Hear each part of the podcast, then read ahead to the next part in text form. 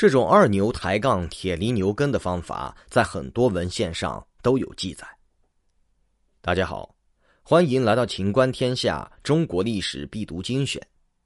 今天为大家带来的是《铁犁牛耕：中国农业技术史的重大突破》第二集。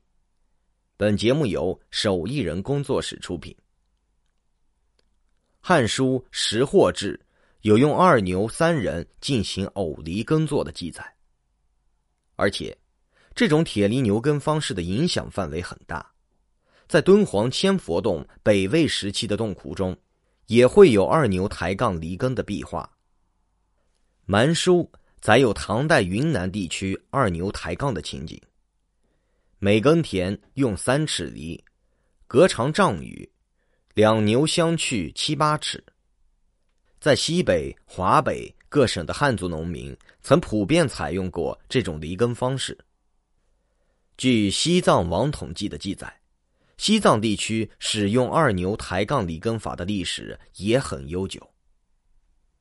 第三阶段，隋唐之后，屈原犁出现，铁犁牛耕经历重大变革。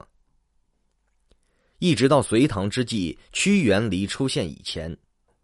二牛抬杠牵引法才逐渐开始被屈原犁取代，而且这一过程相当漫长。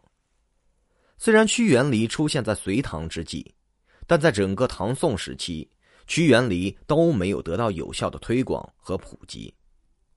原因是与当时的耕作方法与所用的牵引力条件存在直接关系，也就是铁犁和牛耕不可分。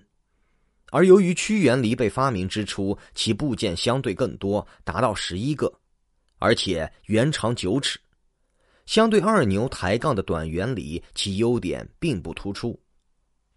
而且在动力上，虽然将两头牛变成了一头牛，但其实动力十分有限，所以在发明之初并没有迅速推广和普及。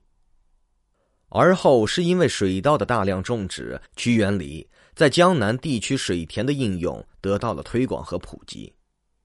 因为屈原犁的优点是轻便省力，操作时犁身可以摆动，富有机动性，便于生根，而且轻巧柔变，利于回旋，所以在江南地区普及。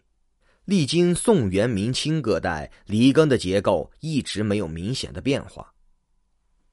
明朝时，虽有一种叫木牛的耕地用具被设计出来，但是由于每次工作时需要三个人一起劳作，并没有被大范围推广。纵观铁犁牛耕，从春秋时期出现到最后被大机器取代，中国作为一个历史悠久的农业大国，农田耕作方法一直是影响中国古代社会发展的重要因素。铁犁牛耕的推广和普及，大大提升了中国古代小农经济的生产力水平，为中国社会发展提供了经济基础。在当时，铁犁和牛耕结合，无疑是生产力的代表。铁犁牛耕不仅成为两汉时期农业发展的强大动力，更推动了生产力的发展和井田制的解体。在出土的大量汉画像石中。存在许多反映本地民间风俗的画面，充分证明了这一点。